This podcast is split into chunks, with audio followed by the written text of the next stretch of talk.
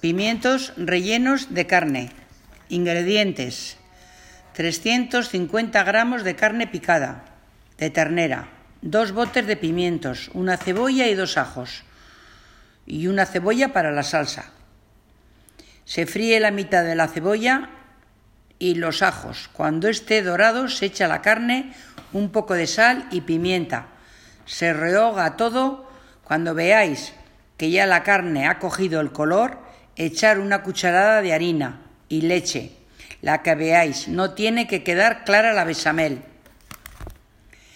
Cuando esté frío, con una cucharilla pequeña empezáis a rellenar.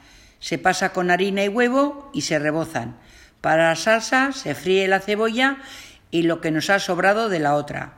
Seis pimientos de los que nos habrán sobrado de rellenar.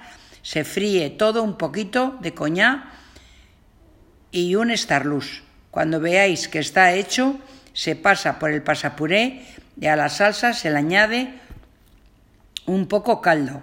Y si necesitáis un poco más, pues vosotros veréis.